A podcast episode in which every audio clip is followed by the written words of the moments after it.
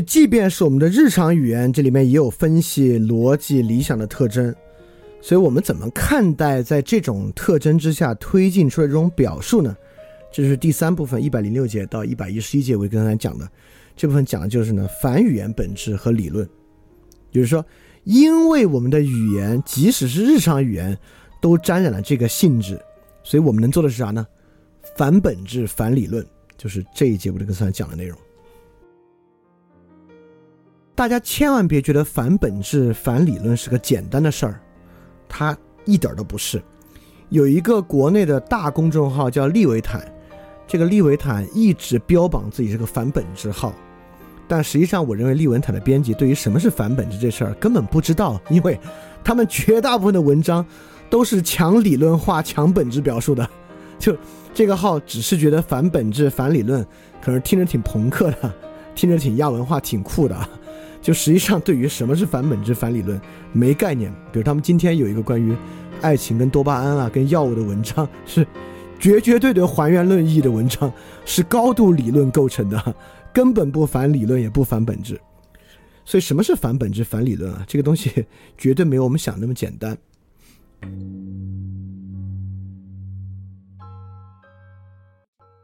首先啊，我们应该知道，我们是。不可能不进行这种分析式的表述的。在之前维特根斯坦的过程中，我们说过啊，一个比较好的表述方式是用范型进行表述，用范例，对吧？但你肯定不可能跟别人论理的时候，你讲出一个例子，然后之后什么别的话也不说，你把例子讲完了就陷入沉默，这可能太智者了。就是，实际上我们不管写文章还跟人们讲别人讲话，你讲完一个例子之后，你开始阐释这个例子，你开始表述这个例子。一旦阐释和表述呢，你就开始分析这个例子，你开始构成一种类理论的内容，你开始很有逻辑的进行表述。即使是普通人举例也是这样的，就普通人家长里短八卦时候，那话也是基本成理的。所以，怎么样才可以真正的反理论、反本质呢？有一个最根本之处啊，这是维特根斯坦在哲学研究里面很重要的一句名言啊。他说：“我们踏上了光滑的冰面，没有摩擦，因此在某种意义上条件是理想的了。但我们也正因此无法前行。我们要前行，所以我们需要摩擦，回到粗糙的地面上来吧。也就是说，一旦我们进入到理想化描述之中，看上去都很好。”真空环境光滑冰面，问题在啥呢？问题在于你无法前行了。我们怎么样可以放弃这套表述呢？我们要前行，所以要回到粗糙的地面上来。也就是说啊，假设现在社会上的主流意识形态和青年文化是反恋爱、反亲密关系的，就像利维坦今天那个文章一样，那当然我们可以停在原地，用一套。像光滑冰面没有摩擦一样的完备理论来说明没有这个东西不用追求。一旦我们要前行，我们要觉得这玩意儿很重要，我们现在自然就要脱离理论，脱离本质。当然，你可能会觉得你现在一定会觉得奇怪啊，就为什么这个实践就不能由这个完备性的理论来支撑吗？为什么完备的理论不能支撑一个实践目的呢？啊，这个我们之后慢慢说。当然，其实之前之前我们发现了，就任何真正在进行的游戏规则是不完备的，就是我们是不可能定义其中的所有可能性的。因为一旦所有一旦我们找到一个可穷尽可能性的东西，基本上就不好玩了。这是为什么？其实，呃，国际象棋和围棋被于被人工智能或者超级计算机攻破之后，这个游戏的意义打折扣的原因，就是这个原因。就一旦它变成一个有限游戏的话，其实它就没什么实践意义了。对，基本上维特根斯坦在幺零六幺零七节想说的呢，就是如果我们要实践，我们要前行的话呢，呃，虽然我们无法避免使用分析式的方式来描述，但是对于里面这里面所构成的很多理论啊、表述啊、分析结果啊，你就最好别太当回事儿，别太当回事儿，别太当回事的根本原因啊。就是因为理论大厦建得再高，建得再漂亮、再好，它也仅仅在语言中，而不在实际实际的世界中。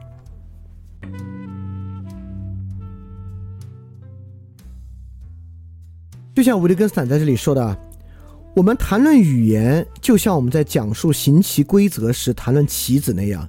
这个时候，我们没有在描述它的物理属性。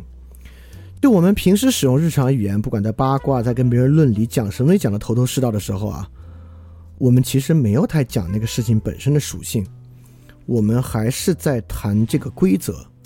就我们绕半天绕不出语言本身，它并没有一步被我们谈到世界之中。语言理想谈不到真实世界，这个事儿。康德，我们当时其实也讲过，就是《未来形而导论》《未来形而上学导论》三十三节，康德讲过纯粹理智概念是怎么迷惑人的。纯粹理智概念总是想去做超验的使用，中间我就不多说了，就超验各种理性推测啊、推论啊，都特别好。这个理性推论呢，就让这个单纯经验啊，一个经验取之不尽，用之不竭。康德的原话呢，就是说，理智啊，就不知不觉的给他自己的经验大厦之旁，又建造了一个规模更大的副厦，里面装的全都是思维存在体。他竟然没有注意到，他用这些虽然都是正当的概念，却远超出了他的使用界限。这就是康德认为纯粹理性的本体想象根本就没有描述真实事件。那个就是你的一个过度的本体想象。当时我们说啊，这就是过度的本体想象而已。因此呢，康德在那里为纯粹理性划界，划界是为什么呢？为信念和实践留有余地。维特根斯坦在这里做了非常类似的东西。我们语法的普遍性、语法的正当性，言谈特别好，但他一点都没有谈进真实世界。一点都没有谈进实际的物理属性，所以维特根斯坦说，语言或思想是一种独一无二的东西，这是一种迷信，是由语法的期幻产生出的迷信，但它不是错误的，对吧？它是一种迷信，但不是错误的。这正像康德讲，他用这些都是正当的概念，就它不是错误的，这些用法、这些推论、这些分析都是对的。但它是种迷信，什么迷信呢？你以为你在谈现实世界呢？这就像维特根斯坦在里面的一句话，在这里就可以取得理解。他说：“人们认为自己在一次又一次的追踪自然，其实只是沿着我们考察自然的形式兜圈子。这个迷信呢，就是我们认为我们透过语言分析是在考察自然本身。”维特根斯坦说：“不是的，这只是我们考察自然的语言形式。你在语言上不断的描述，能够做的呢，就是在这个形式里面兜圈子。这是绝大部分论理和绝大部分理论的内容，就是在那里，在语言的形式之中兜圈子，确实是如此。所以说呢，我们的语法就产生了这种语言的理想形式。”这个理想形式呢，就像康德说的，就建起了这个理念大厦。这个理念大厦呢，我们以为啊，我们在理念大厦里面呢，深刻的理解了我们自身和自然，但实际上呢，就是在言说我们自身的形式和言说自然的形式上面兜圈子。所以说，过度的理论旨趣和本质想象，透过理论通达本质呢，恰恰会远离那个谈论的事情本身。而更是在一种语言形式上兜圈子的过程，这个是维特根斯坦要说的。因此，反本质和反理论的原因就在于，我们的本质言说和用语言构造的理论被我们自己误以为是对于真实性质的反应，但实际上呢，只是对语言谈论那个对象某种形式的反应，那个形式和对象的实际性质啊。基本上是没什么关系的，所以这里其实可以说一下啊，就是假设维特根斯坦看我们今天能够读到的理论书，这种胡说八道呢，是某一些水平比较低的理论书这样，它的还是说很大范围这样的范围有多大呢？我觉得我们今天不管是言说自然科学的，言说尤其是言说社会的，言说经济的，尤其言说政治的，人类学的，道德的等等等等的书，尤其是那种构成理论的，道德有三种啊，复仇有四种啊，等等的，在维特根斯坦看来啊，可能百分之九十九的书都是都是这种语言形式的兜圈子。也就是说，当维特根斯坦说反本质、反理论的时候啊，他绝对不是说反对那些不好的理论，要一些比较好的理论，反对那些讲的不太好的本质。对那些具有深刻洞察的本质是好的。维特根斯坦基本在很强烈的认为，凡是这种以理想形式透过语言、通过句法分析、分解模式找到本质、挖掘出一套系统，尤其是理论化色彩越强、越形成一个概念与概念之间环环相扣理论的东西，越是在语言上兜圈子。到这里，我们就知道为什么这本哲学研究要以很片段性的方式一节一节的来写了。这一节一节写的原因，就是避免形成理论。如果维特根维特根斯坦把它写的框架特别成熟，从前到后先说这个，再说这个，层层推进，那么里面实质的部分就会比兜圈子的部分要少。而维特根斯坦写成箴言式的，写成章节式，就是写成那种节选式的啊，残篇式的这种形式，实际上就是为了少兜这个语言的圈子。当然，读的人呢就会很不习惯，会觉得脉络比较不清晰。当然，我们用剧读的方式串起来，前后形成小章节呢，就是带大家在里面兜点小圈子，我们稍微兜一点圈子来。就是有更好的问题意识和从比较整体的方式把握维特根斯坦干嘛？而我们之所以兜这个圈子呢，不是为了搞这个语言游戏，来玩这个好玩的分析游戏，而是为了想知道我们怎么进行言说和怎么接近语言的是好的。回答这么一个问题。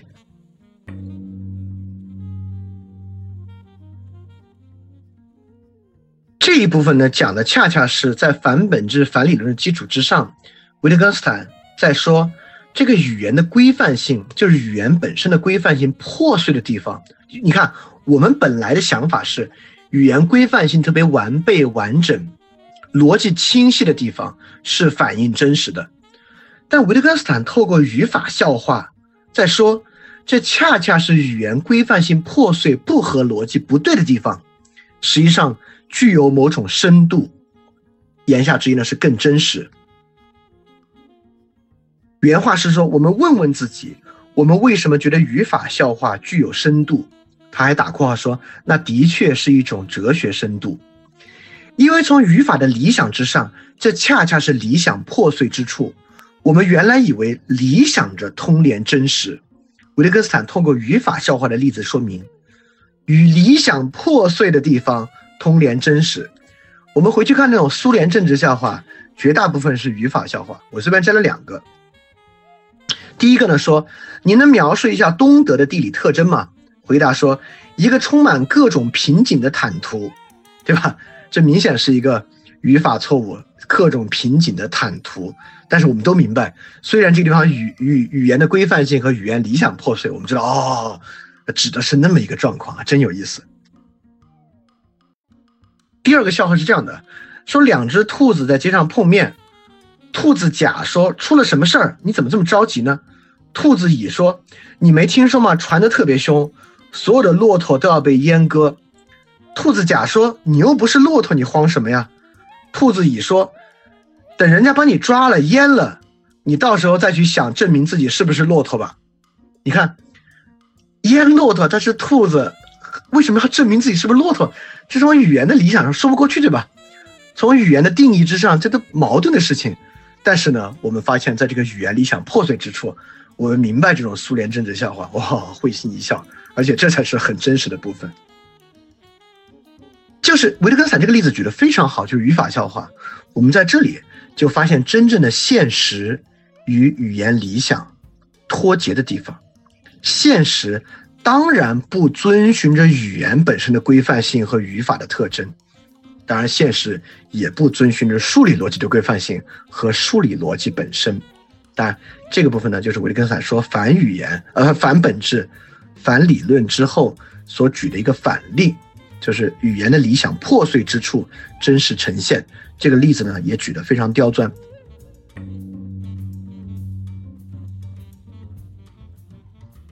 好，从分析语言具有分析性啊，就是去说啊，语言具有分析的这个我们熟视无睹的错误，到构成超级概念、超级秩序和我们日常语言这个理想形式，维特根斯坦就说了为什么要反本质，为什么要反理论。啊，下面最后一个部分呢，维特根斯坦就说我们反本质、反理论之后，哲学作为医治，医治啥？我们怎么利用哲学来医治我们的表述这个问题？当然啊，这里面就关于了我们应该如何言说，怎么言说是一种比较好的言说，一种范导性的一种指引吧。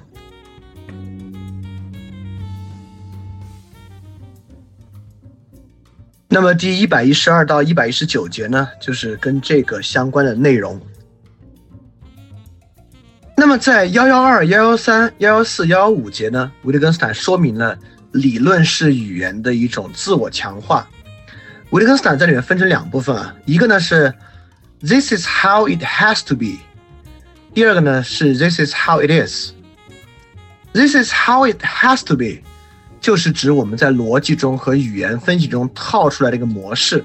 This is how it has to be，它是在语言和逻辑的规范性之下对于世界的描述。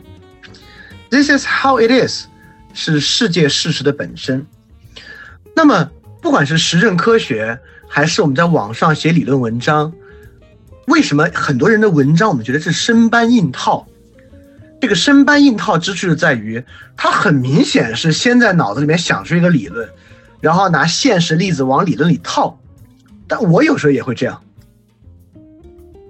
而在维特根斯坦看来啊，这个当然就是理论思维、本质思维一种特别不真诚之处。你是先有 “this is how it has to be”。然后再拿现实生活往里套，你要这么往里套吧，怎么都套得进去。这个怎么都套得进去呢？还不光是这个人文部分啊，实际上实证科学也是套得进去的。要套不进去吧，这个托勒密体系啊，也就运行不了那么长时间。而科学范式转换呢，就是找一个新的 “this is how it has to be”，把原来这些事实啊，拿那个新东西套一遍。这新东西一套呢，我们发现哦，这个还是套的要好一点啊。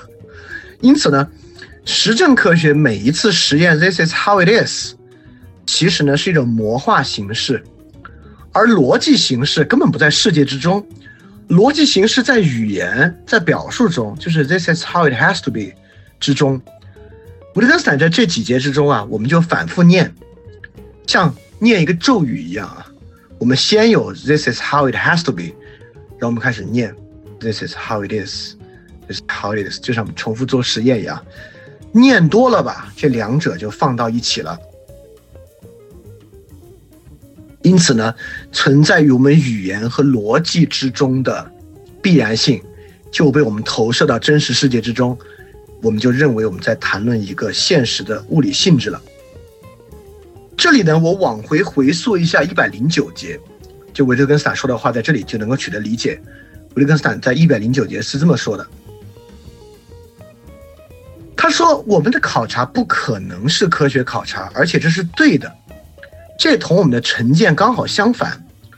我们可以设想如此这般的情况，无论这句话是什么意思，这种经验不会引起我们的兴趣，因为我们就把思想啊是看作这个圣灵在空气中运行一样。”我们不可以提出任何一种理论，我们的思考中不可以有任何假设的东西，必须丢开一切解释，只用描述来取代之。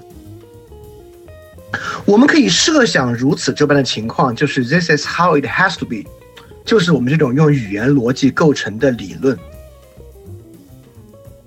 维特根斯坦在这里说我们该怎么办？因为我们一旦把这个 This is how it has to be 放在前面，不管这这个 This is how it has to be。是一个复杂的理论体系，还是一个简单的判断？比如说美国人就是坏，比如亲密关系就是不可能，男人的阴晴都是 PUA。就一旦有这个假设在前面，这就是一种理论，这就是一种假设，这就是一种解释。一旦有这个解释在前面，我们就完全可以用 “this is how it is” 去证明它，怎么都行。那么正是因为语言的分析形式不可逃脱。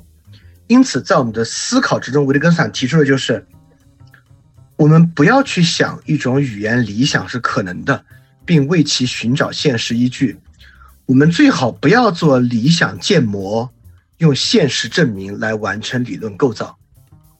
就是我们先在脑子里想出一个理想建模这个事儿，就最好别这么去想。就魔化形式就是魔化形式。不必靠一个逻辑形式在前面去引导它。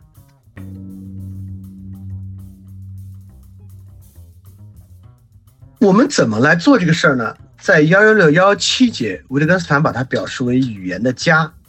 这地方陈老师这个翻译版本翻译的蛮怪的啊。他说，我们必须不断问自己，这个词语在语言里，语言是词语的家，实际上是这么用的吗？我觉得这句话可能更好的翻译为。这个词语作为在其家的日常语言中，实际上是这么用的。这里语言的家指的就是日常语言表述，也就是说，维特根斯坦在这里说，我们怎么可以挑逃出这种先验的假设呢？我们就是用日常语言作为基准来逃脱的，也就是说，我们用日常语言的语用来驳斥哲学家的自由定义。我给大家举个例子啊，就明白什么意思了，也明白。在前面的部分，维特根斯坦说不要有理论，不要有假设是啥意思？你看，我们知道修谟在人类理理解研究的时候，里面一个很重要的概念就是印象。修谟当然在定义这个印象，修谟呢就是一个假设。修谟的假设印象是什么呢？他说，我们在这里所说的印象，指的是一切生动的感知。当我们听到、看到、感受到，当我们爱，当我们恨，当我们有所欲望或者意愿。印象与观念是不同的，观念就没那么活跃，所以在休谟看起来，这个印象是一个最基础的第一层感知，是非常鲜活的一种非常 raw、非常深的印象，对吧？我们印象 impression。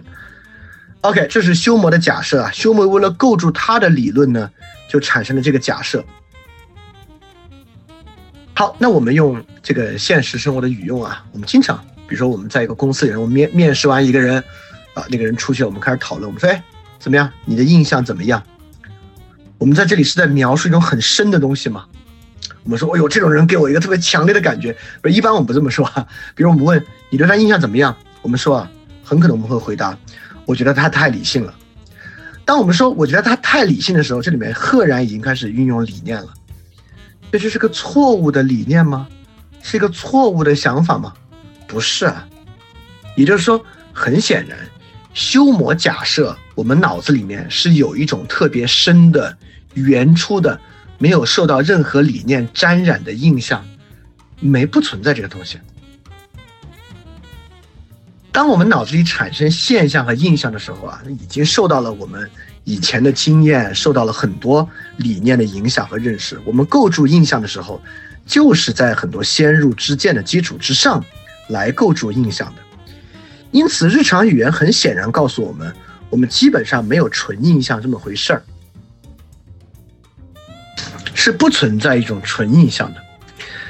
这个方法其实被维特根斯坦之后，类似于奥斯汀啊等等用了很多。像哲学家经常愿意这么说：，当我们知道的时候，怎么怎么样？那奥斯汀就找到大量的日常语言来论述什么叫做我知道。我们之前讲过什么叫 I know，我们之前其实引用过一次，对吧？所以，而这个 I know 呢，确实，它反过来啊，就说明，当哲学家在说 I know 的时候，那个想法是很奇怪的。类似的东西还非常多，似于胡塞尔的现象学，应该是要求悬搁一切理论，悬搁一切成见，来回到事实本身的。但在我们日常生活应应用现象的时候啊，我们很明显的发现，我们怎么可能悬搁一切呢？就我们怎么可能没有任何先入之见的去看待事物呢？因此，胡塞尔的这种纯粹的回到事实本身，被海德格尔改造为某种此在意义上的阐释学，实际上呢，就是在维特根斯坦这个，就也不是说在这个基础之上，他们俩是各自独立的发展理论的，跟这个呢就很像。所以我们特别想知道反本质、反理论，那还怎么认识、怎么说话呢？其实维特根斯坦也说了。我们是不可能彻底摆脱分析式描述的，所以当我们反本质、反理论之后，有一个很重要的东西，就是在我们日常语言的基础之上来思考这个问题。因此呢，我们用日常语言这种坚实的、能够帮助我们前行的粗糙概念，来反对纯粹理论和本质之中那种言说、那种哲学家自由自在发明的那种概念。不管他发明的概念体系有多少概念在支撑他，这个都不如我们的现实概念好。但这里一定要有人要论问了啊，这个反本质、反理论是反对一切本质和理论啊，这个自然科学的本质和理论也要反对吗？那就看这个自然科学的理论是要来干嘛。其实我们我们也知道，很多我们在实际生活中运用啊，就是应用科学的时候，这个应用科学和理论研究的时候的想法是非常非常不同的。你就可以想象，在医院中，医生是如何问诊的。就除了那些纯粹靠这个技术感官采集出来的指标啊，医生在讲那些术语的时候呢，当然是在一套完好的理论之中去推进的。但是日常生活当当医生谈到疼、谈到不舒服、谈到精力不济啊等等的时候，医生是怎么样使用这套语言来与你讨论症状，并且推进一个诊断的？在这些地方呢，你就能看出，在实际应用的时候，如果它不是已经完整的被封装到仪器之中了。我们是怎么讨论的？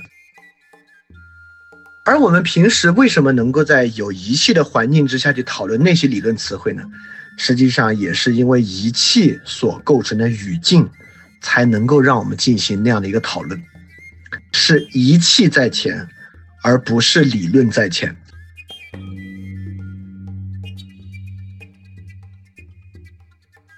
所以说，当哲学作为医治的时候。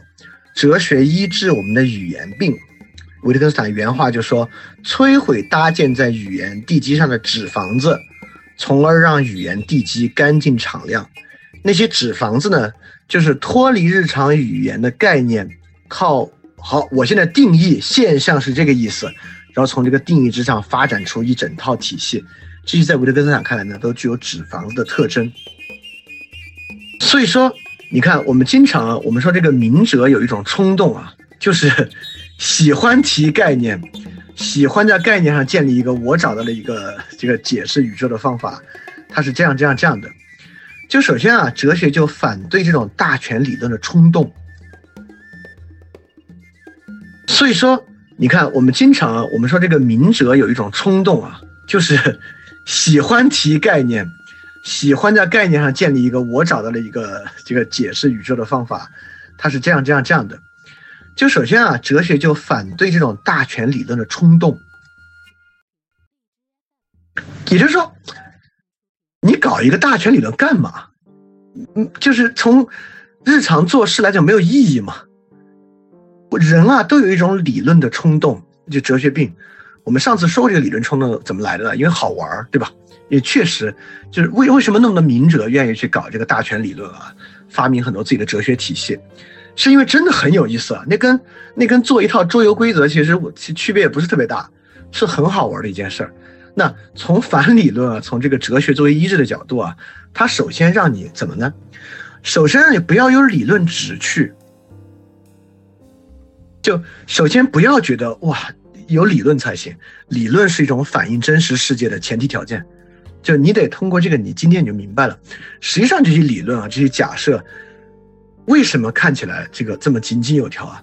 这是语言本身的形式特征，这是我们熟视无睹的蕴含于语言自身分析性里面的特征，它跟世界真实的结构是没关系的。所以说呢，我们推导这些纸房子，能够在粗糙的地基之上，以日常语言的方式推进。所以说呢，哲学的成果就是揭示出这样那样十足的胡话，揭示我们理解撞上了语言界限，撞出了肿块。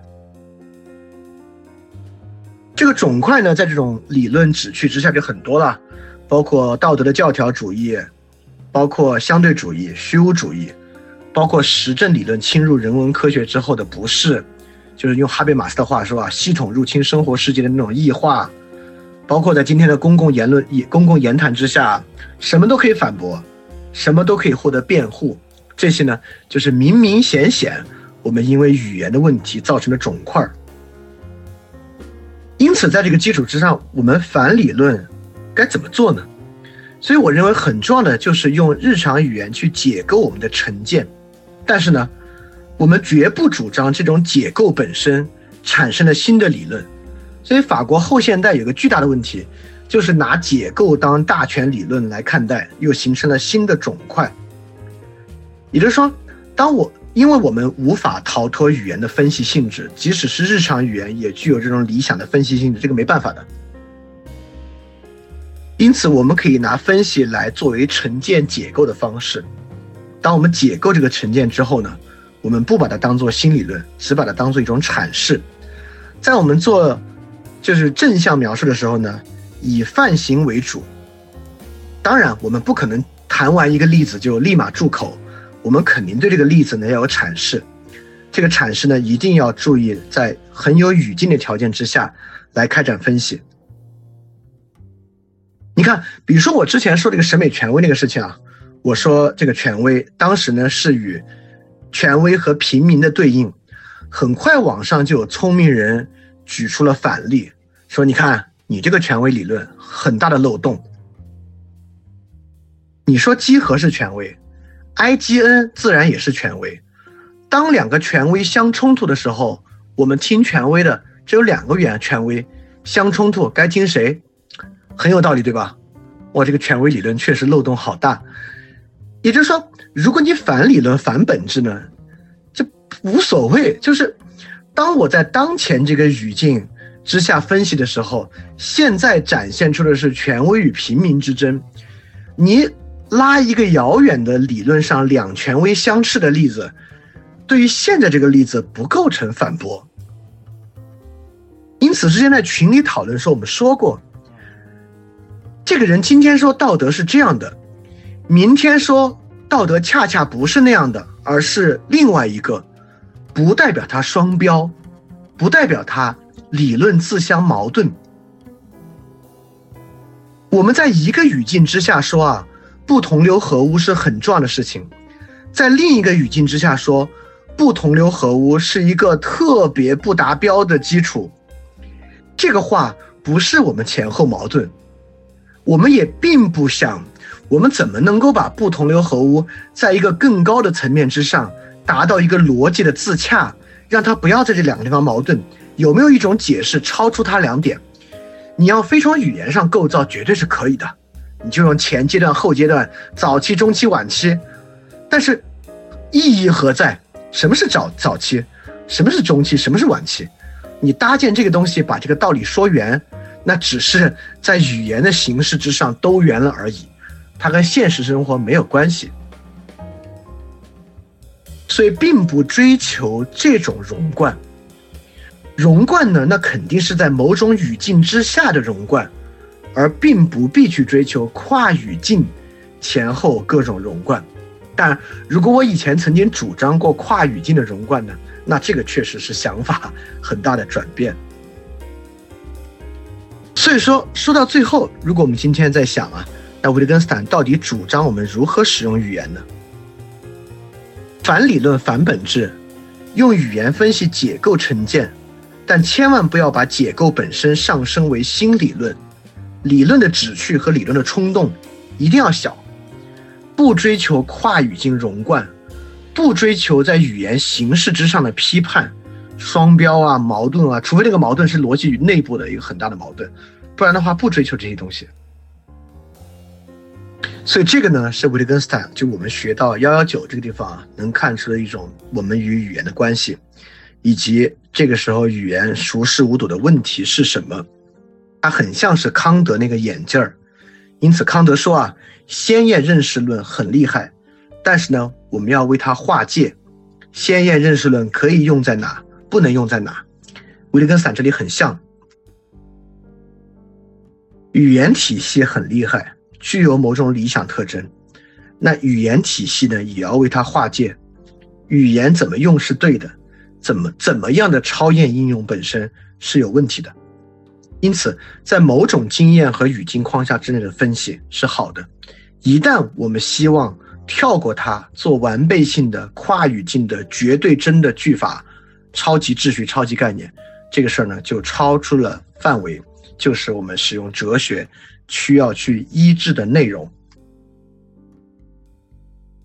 好，那么我们今天要讲的部分就到这儿。现在我们来看大家有没有什么问题要问。这个问题说，听到维特根斯坦的日常语言必然追求一种超级秩序，但是同时呢，它也不清晰。所以这位提问者说啊，自从平民主义以降，我们的问题不就是不求甚解吗？我们莫不是针对理解一个事情，总是保持着知道这些就足够了的实用主义标准吗？可是真的用日常语言这种级别的简单分析就足够去追求对世界的真理解吗？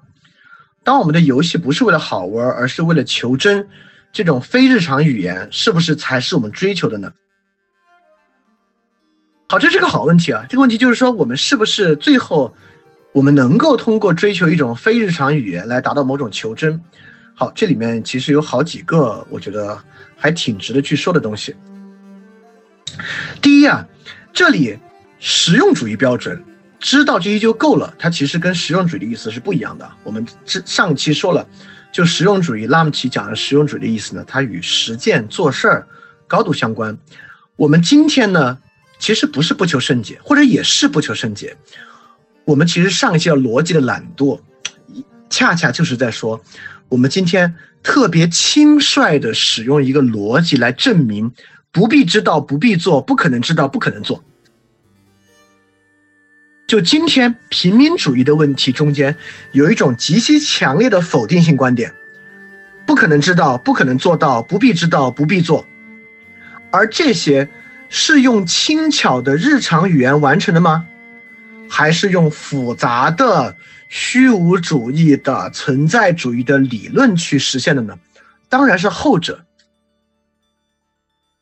因此，从某种求真的意义之上，我们是不求甚解，但这个不求甚解是用日常语言支撑和完成的吗？不是，它恰恰是用非日常语言支撑和完成的。在真正实用主义维特根斯坦拉姆齐的基础之上，我们怎么去追求对世界的真理解呢？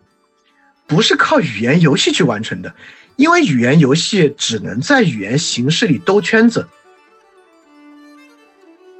它是靠做事儿去实现的，是在粗糙的地面之上，有人的目的，把目的推进，用语言、以言形式去实现的。因此，在以言形式的基础之上，维特根斯坦来看，当然后面奥斯汀来看啊，日常语言就足够足够了。因此，在这个地方呢，确实有一种少说一些，多做一些的这个想法在其中。其实海德格尔也是这个想法嘛。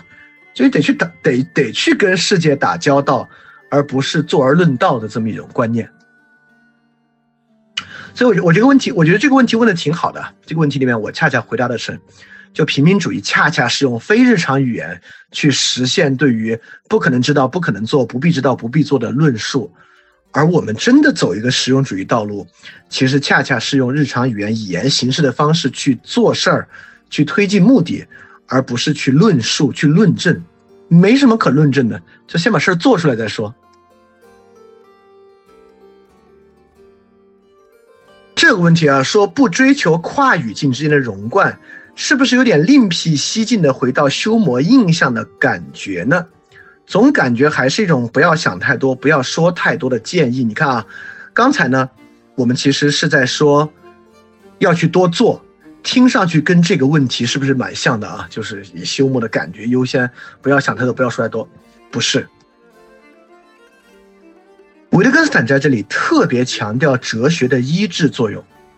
这个哲学的医治作用，确实，我们使用语言分析，我们使用语言分析去瓦解成见啊，瓦解既有理论，这是一个在当前语境之下特别现实的问题。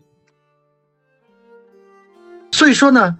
我们为了要去完成那个实践，站在现代性的基础之上，那还绝对不是说啊，行吧，撸起袖子说做就做，那还不是，它确实需要对既有理论和既有本质论的很大反对。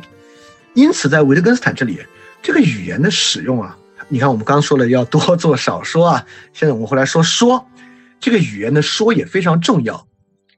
透过哲学病，呃，透过这个哲学去医治语言病和哲学病，其实是很重要的。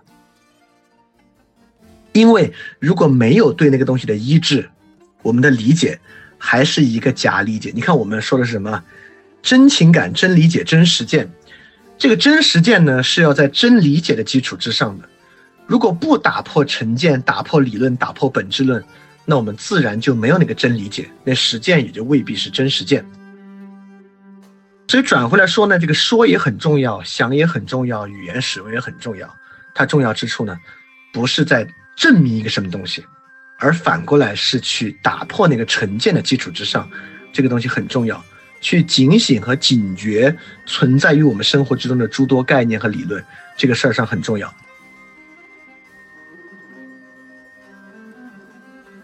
这个问题啊，说维特根斯坦这里不追求跨语境融贯、有语境的分析语言，和《论语》里面呈现出孔子记事论理有相似之处吗？其实特别有。你看，不同的孔子弟子问人问同一个问题。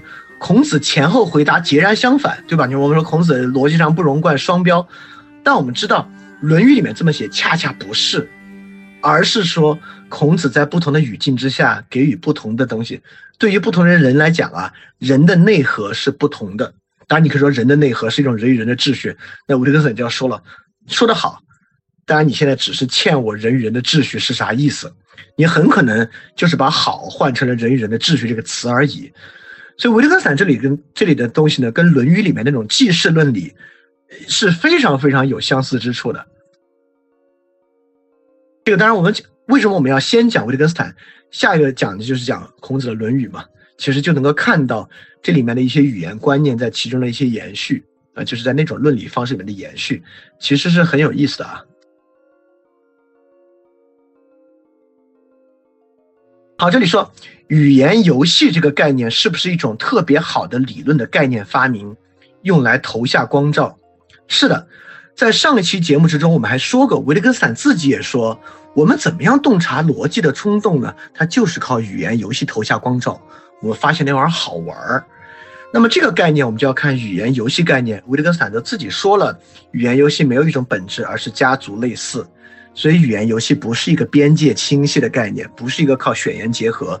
能够构成的概念，所以说，当我我们如果要使用一个概念呢，确实我们能够考虑一个类似于家族类似的概念来投下光照，这是一个比较有意思的东西。当然，这个语言游戏啊，就是随着哲学研究往后的深入啊，它在不同地方的使用，兴许大家对于这种概念的运作方式，而不是像演化这样概念的运作方式，可能会更熟悉一些。啊，这里有个问题啊，说如果用理论去解释世界，只是语言自身形式的重复，这样做不会产生一种行动的视角吗？例如演化论，在最后五个字之前，我都挺认可的，就是用理论解释世界，只是语言自身形式的重复，这样做能不能促成一种行动的视角？能，但是啊，这个行动的视角是不是演化论？我还真觉得，还恰恰完全不是。就如果这个行动的视角非要有一个什么论的话，比较跟它接近啊，那我觉得它产生的是目的论，就是前几章我们提到过的，就是一个语用一个语言规则，它的解释的视角和基础是啥？我们说的是人的目的，对吧？我们当时还举了一个例子啊，就我们说啊，这个人怎他他跟我们说话的时候，到底他讲这些词儿是什么意思啊？他是在怎么视角之上讲？我们说啊，他是站在他自己利益最大化的视角上说的。你看，我们并没有论述一个语言视角，我们在论述它的目的。所以说，用理论解释世界是语言自身重复，它能够促成行动视角。OK，但绝对不是演化论的，是目的论的，它是还是建立在人的目的之上的。那维特根斯坦恰恰不会是一个演化论的视角，因为什么是演化论呢？它不就是第二期我们批判过的那种还原论吗？这演化论呢本身是把这些东西找到一种适存的生存的逻辑原子主义把它当做构成人行动的一个最基础单元来看待。所以它不是的啊不是的。当然我个人也是很反对使用演化论来解释人的现象的。这里有个问题啊说维特根斯坦是如何看待数学和自然科学的？那首先，我觉得这个问题太大了，就是这个问题太大了。而这个问题呢，之后维特根斯坦其实在后面的章节有比较直接的表述，到那个地方我们可以再看。我这里可以简单说一说他是怎么看待的。那就像我们上次其实也提到过嘛，就假设，不然不管是自然科学里面所总结出来的纯粹自然科学理论，和数学里面所表述的这些数学原理，它是唯实论的还是唯名论的？那维特根斯坦肯定没有以唯实论的角度看待它，就这些原理都不是某种实际存在，它不具备弗雷格意志上本体论的真实性，这肯定是维特根斯坦的一个理解。它作为一种阐述，作为一种具有自身规范性的阐述，大概是一种这个方向的例子，是在某种语言游戏之下。也就是说，维特根斯坦有没有认为哪个语言游戏是直达物自体的？没有，语言就是语言。那么，只是这种语言游戏呢，特别强调逻辑的完备性是存在的，也是有用的，也是人与人之间的一个实践方式。但维特根斯坦不认为有一种特殊的语言游戏，就它直达物自体。那说了半天，不还有这个？不是还是有理想语言吗？不是还是有完备语言存在吗？就没有这回事儿。这些东西呢，都是其自身规范性的呈现啊，大概是这样的。当然，这个数学和自然科学、维特根斯坦哲学研究后面呢，都有很直接的论述。我们到那些环节再来细看。之后的维特根斯坦对于伦理学问题啊，对于音乐、对于艺术啊，都有很直接的表述啊。这些之后都会慢慢在前面这些基础之上推进下去。好，我看大家问题也问的差不多了啊，让我们那那这样吧，那我们今天就到这儿，我们下周再进行一段，我们就再歇一周。我们现在三周一歇，那今天的节目我们大概就讲到这儿，呃，非常感谢今天大家时间啊，今天我们时间把握比较好啊，没有拖堂特别久。那我们下周一再见，那这个群我们继续维持到下周一。好，那大家可以继续在群里讨论这些问题啊，我们下周一再见，大家要记得赶去相信。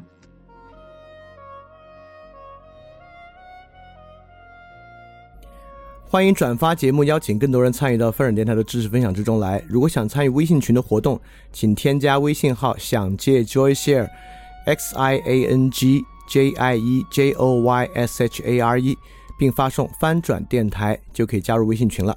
欢迎你来。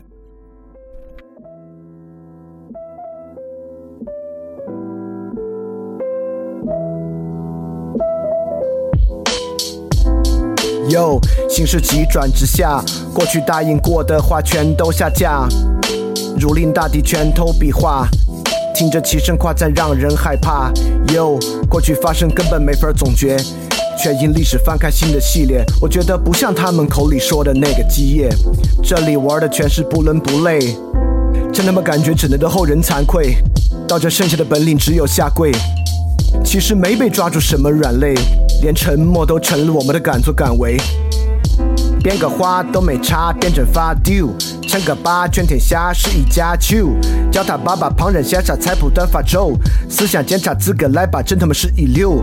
我想叫醒在这的生活，它不算太差的灵魂，它没有太怕的，赶快起床。跟那些欲望太大的，脑子里道理太傻的，秀词就玩的太花的，下到战场，拿出时间真的道理，我们孜孜以求。知道这次灵魂斗争需要旷日持久，无畏不是我们的承诺，今后不再发愁。等到最后，我们一起放弃复仇。好，接下来换个方式，所以最好不要惹我四川话的人格，听到起。小娃儿些最好少上点网，尤其是些莫名堂的少往我这闯。小学生的骂人话根本不痛不痒，大人说话小崽儿最好听到起个人会去想。你们人再多，我走都不得作数，我不得给你们服务，就等你们走投无路。因为妻子的命运从来都是弃子，你们再板命都不可能成为他们的继子。反正我就当你们都是我的逆子，狗屁不通耍起嘴皮子，也是特别没得意思。我平时还有点闲情逸致，好多人都以为翻转电台是个好大的体制。我十项全能肯定不得失误，你们要等我的瑕疵，只能等到你们都迟暮。碰到翻转电台，算你今年命犯太岁，我的道理把你们一个二个全部都要得罪。所以还是回去把电台节目多听几遍，放下个人的成见，反正你的成见特别简单。然后好的东西开始呈现，以前伤你心的东西，现在帮你生活打开局面。我说你们是逆子，肯定就要对你们负责，把你的丑灵魂拿起来精雕细刻，道理耐心，哪怕枉费口舌三寸不烂舌。等你醒悟痛改前非，做个相反的选择。